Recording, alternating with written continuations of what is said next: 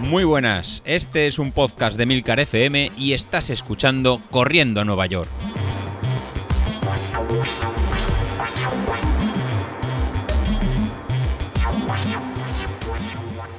Bueno, pues ya estamos aquí. Hoy sí es mi día habitual de, grabar. Y bueno, sin echarle cariño a ningún compañero. Y bueno, en este caso, hoy nada, os quería hablar un poco de un articulito que me he encontrado, en el que es un artículo muy antiguo de una revista general de esta de deporte, ¿vale? En el que se hablaba de los trucos más buscados del running. ¿Vale? Eh, deciros que ya, evidentemente, vamos un poquito al tema clickbait, aunque en el año del artículo todavía no, no había nombre para esto.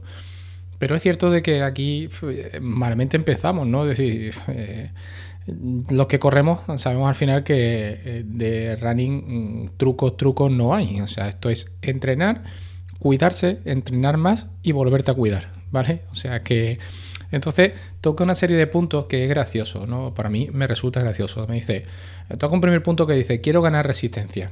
Y dice, eh, mm, ¿te quedas sin gasolina al final de tus carreras? Esto es lo más fácil de solucionar. Bueno, pues yo eh, creo que es que no es tan general. O sea, es decir, eh, si leo un poquito más, lo que dice es que, bueno, que hay que trabajar la fuerza, que hay que trabajar con gomas, que hay que tal.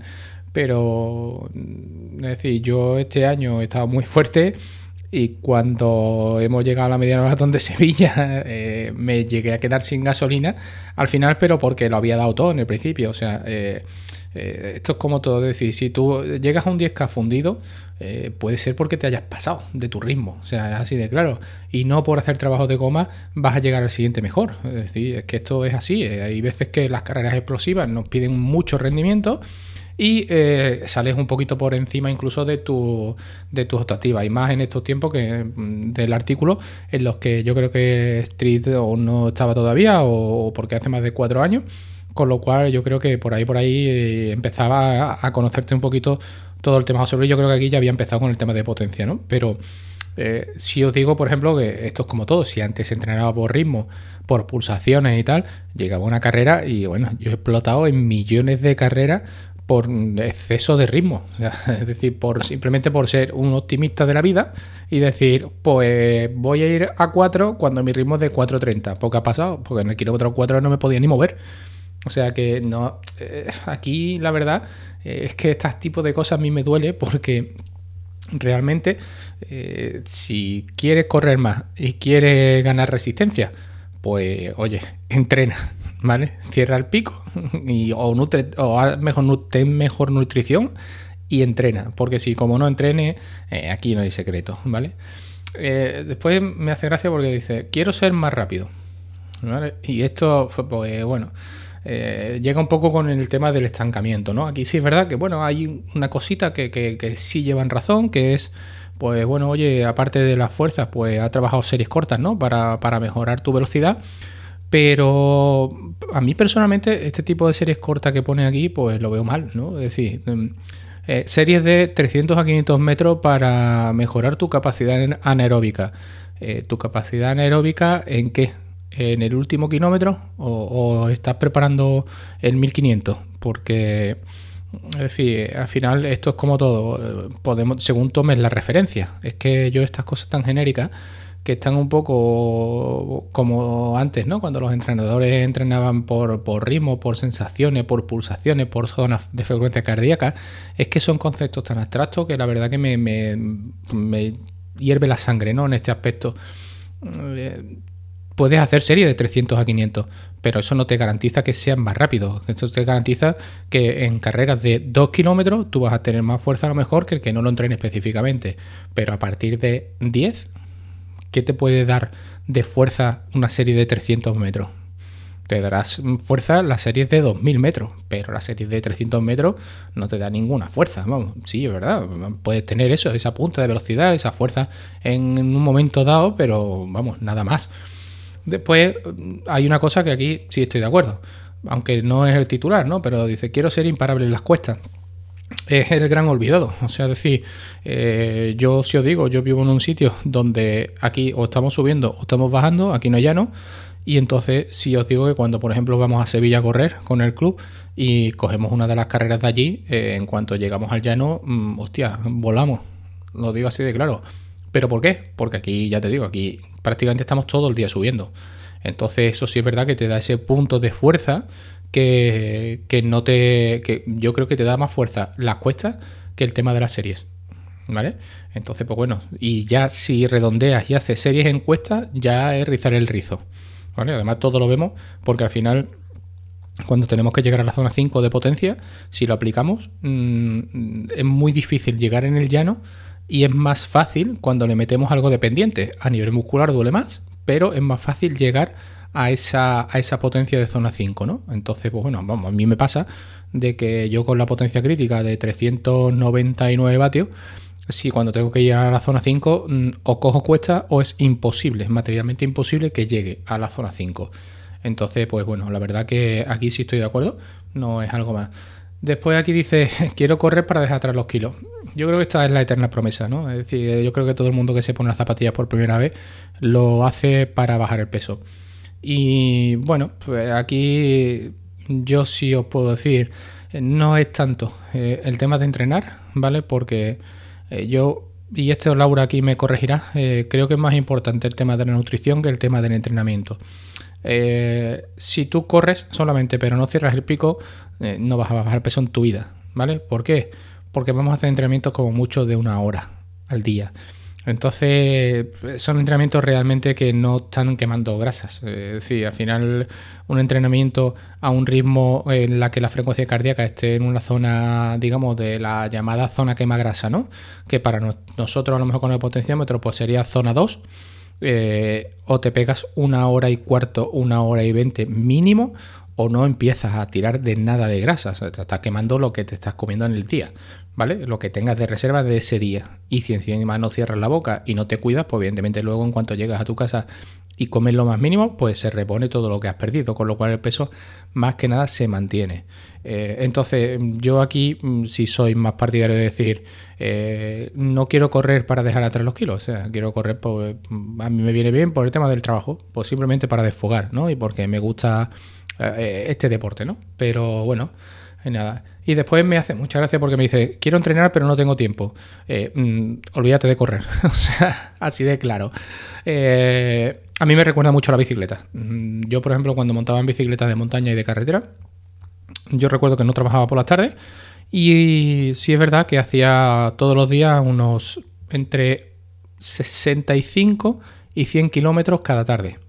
¿Vale? Eh, no os podéis ni imaginar eh, pues, cómo te quedas, ¿no? Es decir, eh, te comes una carne llena de pajaritos y no engorda. O sea, es así, ¿vale? Eh, pero claro, a sacar medias de 35 o 40 no está al alcance de todo el mundo. Entonces, pues eso se lleva su tiempo. ¿Cuánto el tiempo se te echa encima?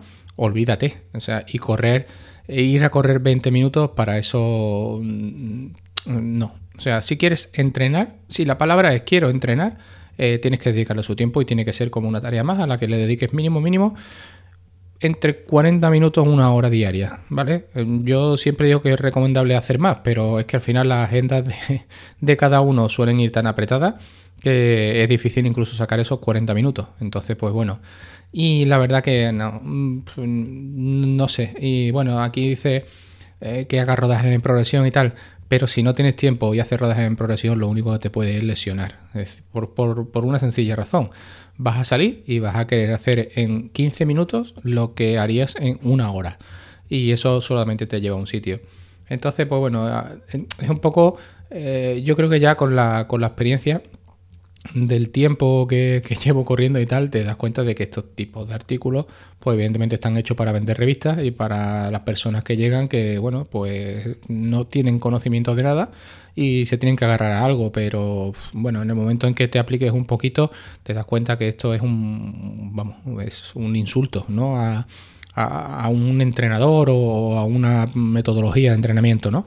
Y, bueno, y lo otro que quería hablar es un poco el tema de las distancias, ¿vale? Eh, se me pone un poco en la cabeza ahora que empezamos con el buen tiempo, que empiezan a ver más carreras organizadas. Aquí, por ejemplo, en Sevilla, eh, la media fue las semanas pasadas. Eh, ahora viene ya el circuito, bueno, viene la maratón dentro de, tres semanas. Y después viene el circuito del ayuntamiento, que, bueno, Instituto Municipal de Deporte de Sevilla, que son carreras de 10 kilómetros, ¿no? Y, empiezo a ver, pues, cada vez más gente en las carreras. Aquí mm, yo digo, eh, en el grupo siempre se habla de que si maratón, maratón, maratón. Mm, mira, yo lo digo la verdad, mm, nadie eh, tiene que acabar corriendo una maratón. O sea, es decir, eh, como objetivo te lo puedes plantear, pero cada distancia a cada tiempo. Es decir, yo por ejemplo, mi primera maratón la corrí con 19 años creo y pegué una explosión de mil demonios. ¿Vale? Bien porque aún no estaba preparado, bien porque no era el momento. En la segunda, pues fue cuando hice mi marca. Y en la tercera, pues he vuelto a pegar otra explosión. Y aquí, pues sigo sin encontrar las causas, ¿vale? Pero bueno, no viene al tema. Eh, ¿Qué quiero deciros con esto? Eh, que bueno, que esto es como todo. Si es tu distancia, estupendo. Aquí hay gente que se levanta un sábado como Laura y se pega una maratón porque le apetece.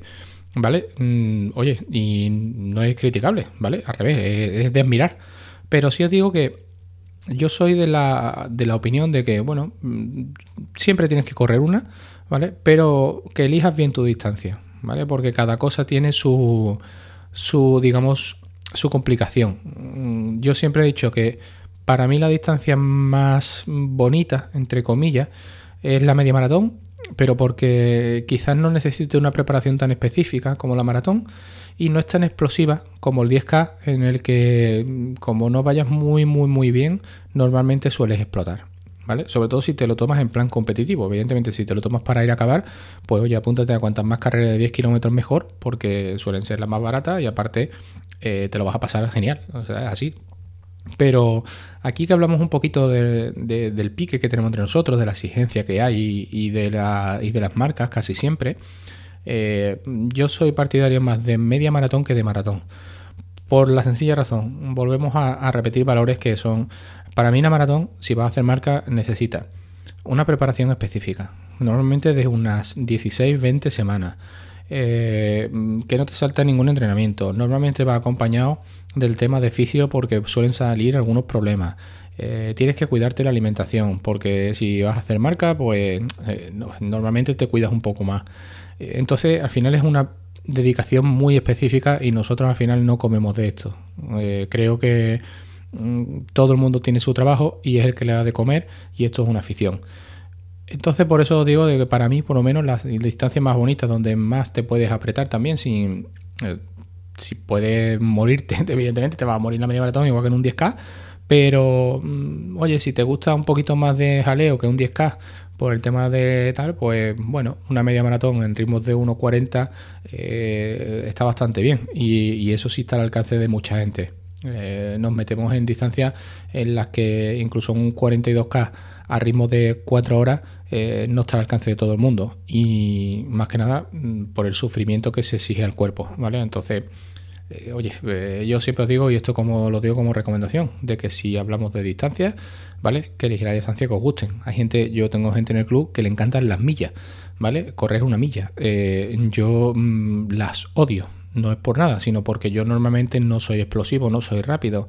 Entonces una carrera en la que se sale a fuego y se llega a fuego y, encima mm, antes de que te des cuenta te han metido dos giros de 180 grados que te rompen el ritmo y tienes que volver a arrancar, eh, y vas con el corazón en la boca, pues, oye, perdona, pero para mí eso, hostia, para mí no es correr, ¿vale? Eso es sufrir, por sufrir, mm, es un maltrato. Entonces, pues bueno, luego mm, aquí hay distancias de 5K, que la verdad que si el 10K ya me lleva un poquito al límite, pues imaginaros un 5K, ¿no? Que al final es una serie larga, eh, con lo cual, pues bueno, mm, igual, es carrera de corazón en la boca, ¿vale? Entonces, bueno, por eso digo, yo ahí la distancia que más suelo disfrutar es la distancia de media maratón, porque me permite, si me quiero exigir, pues exigirme, como por ejemplo paso en Sevilla, y si quiero ir tranquilo me permite disfrutar de la carrera también, ¿vale? Mm, tengo maratones, medios maratones en las que he hecho 2 horas 4, porque he ido toda la carrera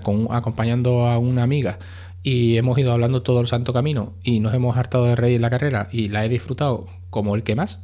¿Vale? Sin importar el tiempo y, lloviéndome a más no poder.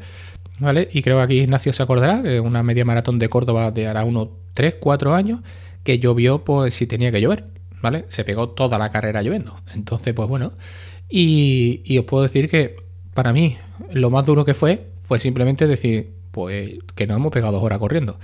Pero en realidad me pegué dos horas riéndome. Entonces, pues bueno, oye, son carreras que se disfrutan. ¿Que podía haber ido a buscar una marca? Podía haber ido, pero no era ni el momento ni el sitio. Y bueno, la verdad que, oye, que hay que disfrutar todas las carreras. Entonces, pues nada, os digo eso, de que no hay secreto, ¿vale? Eh, aquí lo que por mi parte siempre digo es entrenar, entrenar y entrenar.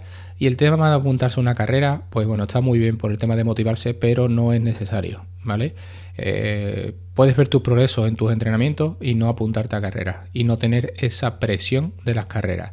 Como veis, me ha cambiado un poquito la mentalidad en el tema de exigirme y bueno, oye, llegará, llegará a volver a exigirme. No, no me preocupa porque sé que, que todo vuelve y además me, yo me conozco y sé que, va a volver, ¿no? Pero ahora mismo, ya os digo, estoy en un momento en el que analizo y no tengo ganas de, ser competitivo en este aspecto, ¿no? Sino de disfrutar un poco.